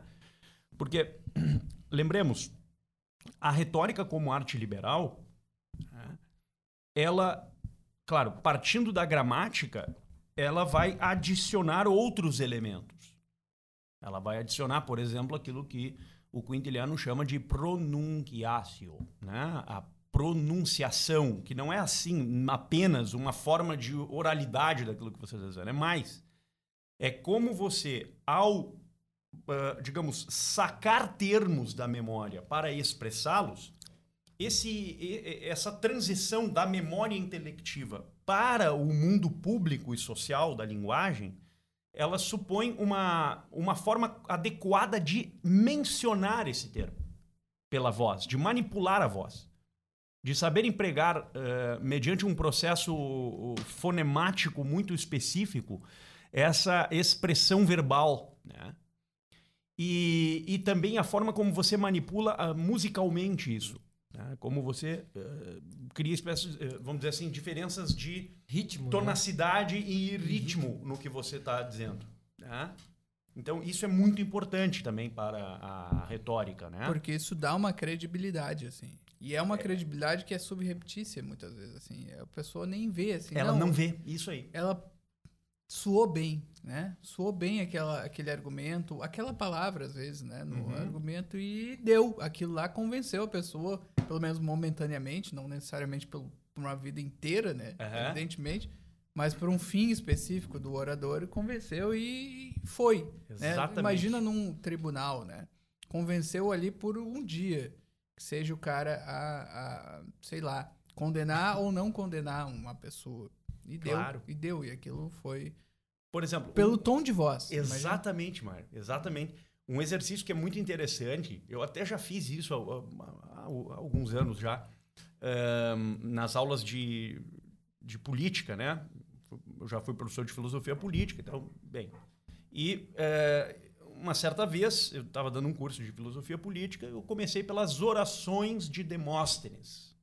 Ah, Oração da Coroa. Exatamente. E pelos discursos de Plutarco. Vai sair no volume 6 da coleção volume 6 de retórica. Ah, que legal. Está terminando ali os últimos Não, detalhes saiu, da Oração da Coroa. Saiu é um negócio uma... fantástico. Fantástico. Ele metendo pau no Felipe, Exatamente. Ali, coisa e tal. É, saiu uma antologia. Pô, é um fantástico. Negócio, é. Uma antologia retórica. Mas enfim, Muito segue, bom. segue o raciocínio. Mas aí a ideia é, é, é que o, o, estudante não apenas... Ele, vai ler aquilo. Ele vai fazer a experiência em loco, né? um estudo de caso. O que é um estudo de caso aqui? Seria, vamos ler o discurso. Ler em voz alta. Sim. É, sim. O exercício de ler em voz alta. Justamente para entender essas diferenças rítmicas no discurso. Né? Como eu vou enunciar bem aquela passagem, ele, tu falasse, né? Onde ele faz uma crítica a sim, Filipe, sim. etc. Quer dizer, eh, no Plutarco, mesma coisa onde você vai exaltar as virtudes sociais, né? as virtudes da república, as virtudes da polis. Tá? Veja, tudo isso é muito importante para a política e para o mundo social no mundo antigo. Né? E veja a, a, relevância que a retórica tinha aí dentro. Né? Então, sim, sim. veja, é, é, a retórica tem uma, uma acepção própria, assim como área do saber. Né? É, não, até só fazendo uma, uma- um comentário àquela questão do daquela máxima ali aristotélica de que a retórica é a contraparte da dialética. Né? Se a gente for falar em termos hoje assim, ó, o que é uma contraparte? Uma contraparte é como se fosse um sócio, é como se fosse uma outra parte num contrato Perfeito. que vão a- se acordar para resolver algum problema ou fazer algum negócio, alguma coisa assim. Eles não têm o mesmo, exatamente o mesmo fim, mas eles estão concorrendo para um... Sim, eles estão concorrendo. Exatamente. Então, qual é que seria uma função mais simplória da retórica? É fornecer justamente as opiniões mais trabalhadas nesse sentido que tu acabou de mencionar, Aham. para que realmente, quando for iniciar um processo dialético, tu já o faça com as A opiniões. A base já. Por isso que a gente. Aqui a gente né, não estuda ali a gramática, retórica e depois a dialética. Por quê? Perfeito. Porque na retórica é que vai ter ali realmente as opiniões que são as mais assim bem acabadas para realmente ter um processo dialético mais efetivo. Perfeito. Porque aí, né, aí pega essa coisa aí do cientista, é, isso que vocês é. comentaram, não é? O que, que o pessoal tá fazendo ali? Existe um trabalho retórico em cima daquelas op... porque assim, uma coisa é assim, ah, o cientista é uma, ah, tá, é a ciência, em tese a ciência é uma coisa superior. Uhum. Mas quando a gente está falando desse tipo de ciência que se faz hoje, ele pega ali, ah, vou fazer aqui um exame técnico de um determinado. Ah, ah, de alguma coisa e vou dar uma opinião. Aquilo ali, aquela opinião, aquele, aquele artigo que sai, aquilo ali é uma narrativa. Claro. É quase uma narrativa mitológica. Sim. Não, mas é é uma opinião, isso. assim. Então, pô, tu, eu é, vou te dizer... Antigamente ali, o pessoal pegava ali aquela- o mito e o que que fazia?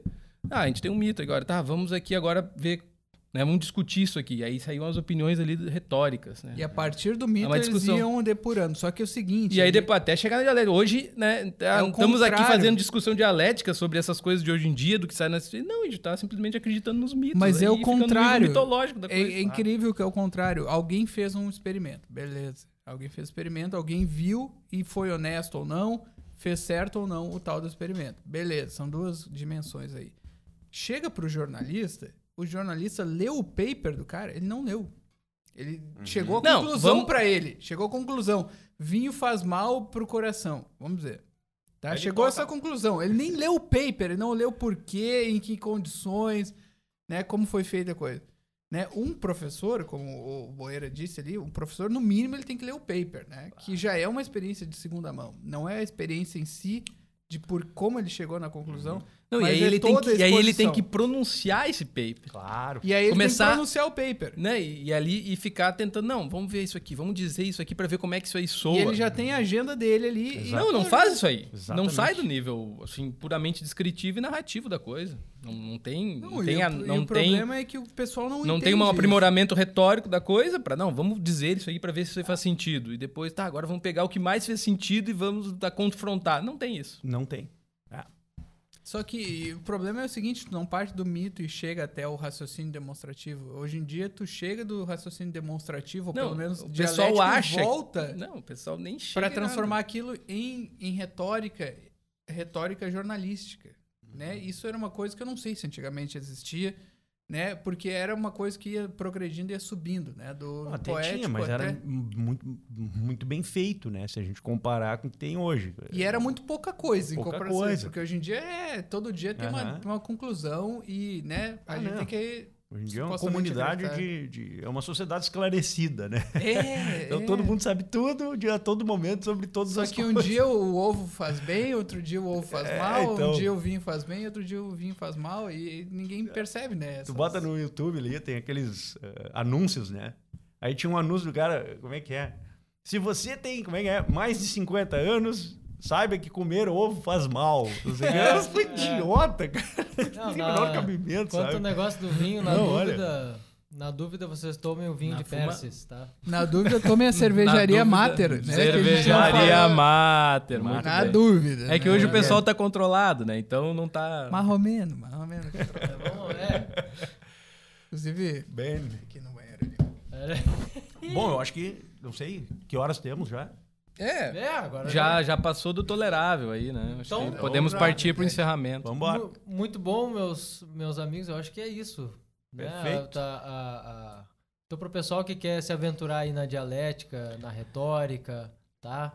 Confraria de Artes Liberais. Exatamente, vai começar, vai começar um novo Um novo trabalho, agora Novo- vamos chamar exato. assim, né? Hoje é uma primeira aula que será Já gravada. tem aí. aula do professor Perfeito. Boeiro ali. Não, já tem um- uma- umas tem aulas já introdutórias, Isso. mas agora nós vamos pro fight verdadeiro, né? É isso aí. Então, Nós Tem vamos- aulas, Quem inclusive. quiser fazer um comentário, assim, vamos terminar. fazer isso, sim. que Ah, que- no- tem um curso de introdução à lógica, né? Eu ministrei aqui, eu acho que foi em 2019 ou 18, agora não me lembro, mas foi por aí. E agora, hoje, né, estamos começando, então, um curso regular de dialética, né? Então, vamos partir do zero. E esse curso chamar-se-á Curso Regular de Dialética, dentro da Confraria de Artes Liberais, dentro do Instituto de São Vitor, ah, com o objetivo de justamente não oferecer nenhum cursinho pré-vestibular sobre o assunto, ou seja, ah, eu vou aqui, vou fazer 10 aulas e vou sair um craque em dialética, né? Eu vou sair assim como Aristóteles, não esqueça. né? É para você vir aqui e não tem prazo para acabar esse curso. Nós vamos seguir sem prazo para acabar, porque essa disciplina é uma disciplina infinita, né? Por definição. Então, Exatamente. dialexis, né? Através da, da- da linguagem, através da- do enunciado, da palavra. Nós não vamos parar. Né? Por quê? Porque é um, é realmente é um assunto monumental. Ele envolve muitas coisas. E, e, claro, teremos uma publicação do Pedro da Fonseca aqui na nossa coleção, né? Do Instituto, que servirá como texto de base para esse, esse curso que vamos começar. E, e bem, esperamos todos vocês, né? Esperamos todos. Venham, por favor, unam-se a nós. Isso aí. Maravilha. Ótimo. Então, pessoal, é, encontrem lá a Confraria de Artes Liberais. E para quem quer ler o discurso de Demóstenes também é, e notar as nuances, é, vai lá na Escola Clássica, tá? Tem o curso completo, tem grego, latim, humanidades, tá? Tem o curso de verão agora para quem quiser ler os discursos de Cícero. Tá? Então tem um curso de verão de latim que será excelente, imperdível e eu não tenho nem o que dizer para quem perder esse curso, tá? É, vai ter que Perdeu. e assim e, e uma Quem outra perder coisa vai levar. aproveitar que o ó, ó, ó, gente apro- vou aproveitar aqui para dizer para vocês que quem não puder ir ao curso de verão, tá? É, tem o curso online, tá? E, e eu trabalho todos os dias para atender todos os alunos que precisam de ajuda ali no curso online, tá? Então assim, ó, é, ah, mas é online, tudo beleza, mas a gente tenta aproximar o máximo possível de cada um de vocês. Então, é, conheçam o curso completo, tá? Conheçam o, curso do, da Escola Clássica e ah, perguntem lá no Instagram. Vocês estão livres, vocês podem conversar, vocês podem me pedir tradução. A gente, a gente já fez até tradução de tatuagem, tá? Ó, 100 pessoal, reais. 100 reais. 100 reais, mas a gente faz a- a- até tradução de tatuagem, pra, pra, pra botar tatuagem no braço. Não, pessoal, eu já, eu já fiz traduções, uma tradução pra, pra uma escrita de uma lápide. Inclusive pelo perfil do Instagram. Então, pessoal, vocês estão à vontade, tá? E nós queremos nos aproximar Sino, de sino vocês. de igreja. Tudo. Sino de igreja da, me- da melhor forma possível. E também da- de música de filme, né? Sim, tem um filme música- sobre Ah, o do- maestro. Do André Matos. filme do André do Matos. Angra, é Angra, né? Do Angra. Eu, eu fiz a tradução da, da música. Tem uma do- música que eles vão cantar em honra a ele, porque É. morreu, né? E o Eduardo que fez a tradução. Que espetáculo! do português pro latim, eles mandaram do texto e tal. Fabuloso. E o pessoal musicou, ficou lindo. e Ficou tudo. legal, ficou legal aquilo ali. Então, pessoal, é isso aí. ah, sempre com o Instituto e até o próximo podcast. Até mais. Até mais.